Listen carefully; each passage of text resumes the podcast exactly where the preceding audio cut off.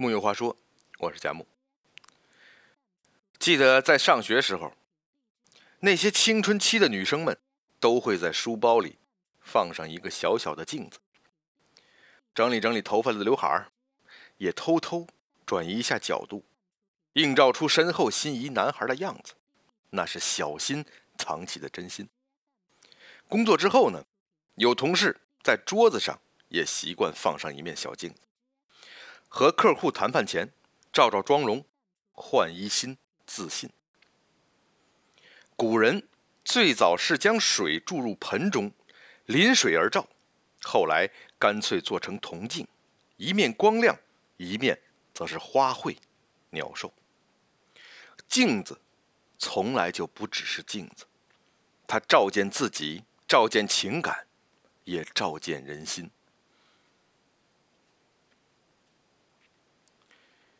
古时候就有明镜高悬之说。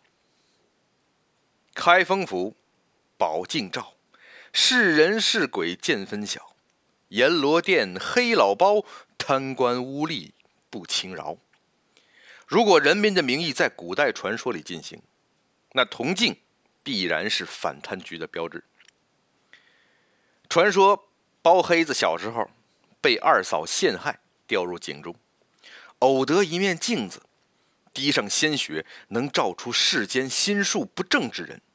这就是后来成为开封府三宝之一的阴阳镜。包黑炭凭着它断阴阳、查秋毫、查清一案，伸张正义。传说包公临死时，怕后任贪赃枉法、残害良民，就命人把铜镜悄悄悬挂在开封府的正堂之上。后来有个叫钱如命的家伙，他花了五千两买了开封知府，打算干个三年两载，发一笔横财。他一上任就遇上兄弟俩争家产、打官司，想好好敲一。而兄弟俩为了打赢官司，都争着贿赂他。你今儿八百，我明儿一千，赚的钱如命是盆满钵满。谁知那天大堂之上宝镜显灵，把弟兄俩给钱如命送的银子、贪污受贿之事都演了一遍。众人一看，纷纷痛骂。钱如命原形毕露，栽倒在地，不省人事。从此，那面宝镜便在钱如命眼前晃动，重演他的丑陋行径。他闭上眼，包公怒对他：“王朝马汉要用虎头铡来铡他，没过多久便气绝身亡了。死包公铡了活知府，全城百姓人心大快，纷纷传上上面那首歌谣。自此，府台衙门公堂之上往往会悬挂明镜高悬的匾额，以代表官员断案公正、执法严明、为官清廉。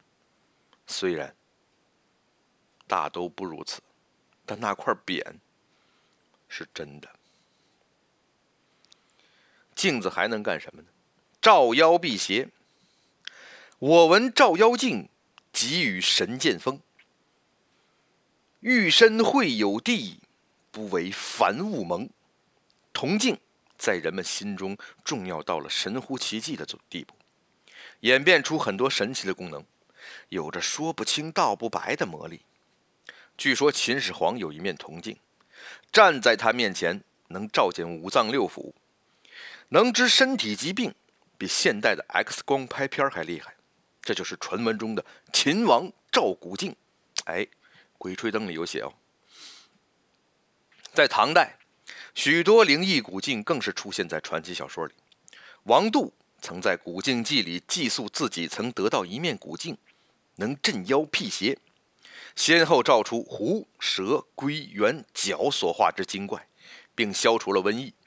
古镜中的镜精还托梦给他，后来又在匣中悲鸣，自动失踪，十分神奇。这就是我们熟知的照妖镜。而使用照妖镜也已成了一种风俗，至今仍有一些人在门楣或窗户上挂着它。虽然从铜镜变成了玻璃镜，却是自古沿袭而来。人们相信这面镜子能驱妖辟邪，保住住宅的平安。有了它，让家成为心安之处。关于铜镜的神奇作用，夸张也好，迷信也罢，但不可否认，它在古人生活中有着举足轻重的地位，而将铜镜世代挂在门楣上，足见古人对铜镜的依赖与信任。人心如镜，身是菩提树，心如明镜台，时时勤拂拭，莫使惹尘埃。在古人眼里，铜镜不仅能照出妖邪、辨别贪官，还能照出人们的内心。《红楼梦》中的风月宝剑就是如此。贾瑞贪恋王熙凤的美色，病入膏肓，仍心心念念，小命不保时，来了个跛足道人，给了他一面铜镜，并叮嘱他只可照背面，千万不可照正面。三天之后，病自然就好。贾瑞按照吩咐。照了一下反面，谁知是个骷髅立在里面，吓得半死。于是好奇的看了一下正面，竟是王熙凤在镜中向他招手。于是痴迷其中，最终丢了性命。宝镜照出心底的欲望，一面是生路，一面是死门。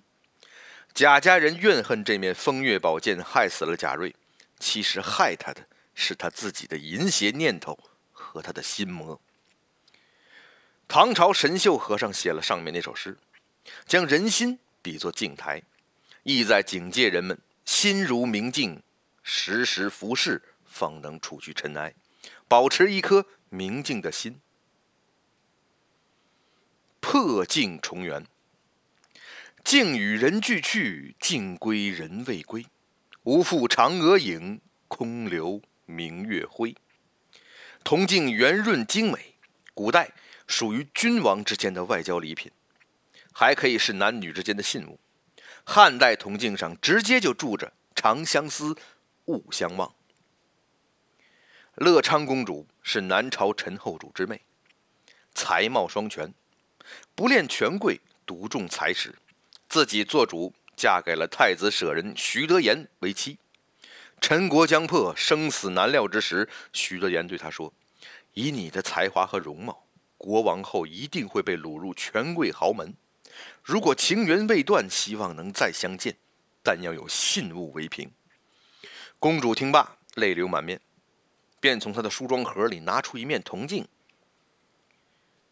于是将它破为两半，两个人各拿一半，并约定说：“万一失散，你每年正月十五。”就在这市集上卖着半面镜子，如果我还活着，一定会来找你。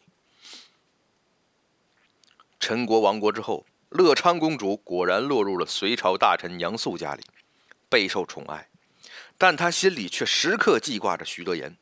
每到正月十五，她就吩咐丫鬟拿着这半面铜镜上街叫卖。徐多言经过颠沛流离，回到京城。正月十五，他来到集市。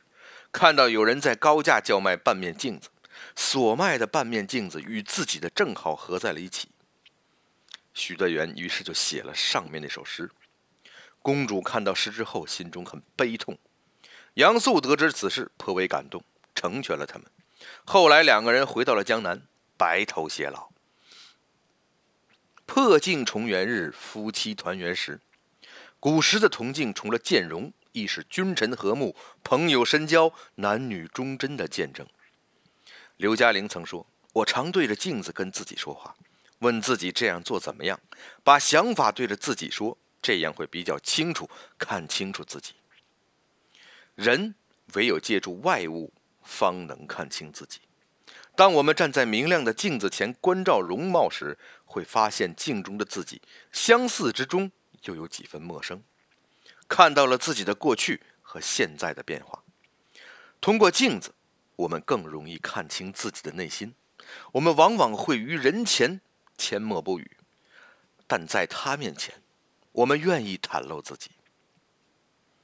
这就是镜子与你、与我、与人们在生活中的作用。木有话说，我是佳木，咱们下回接着聊。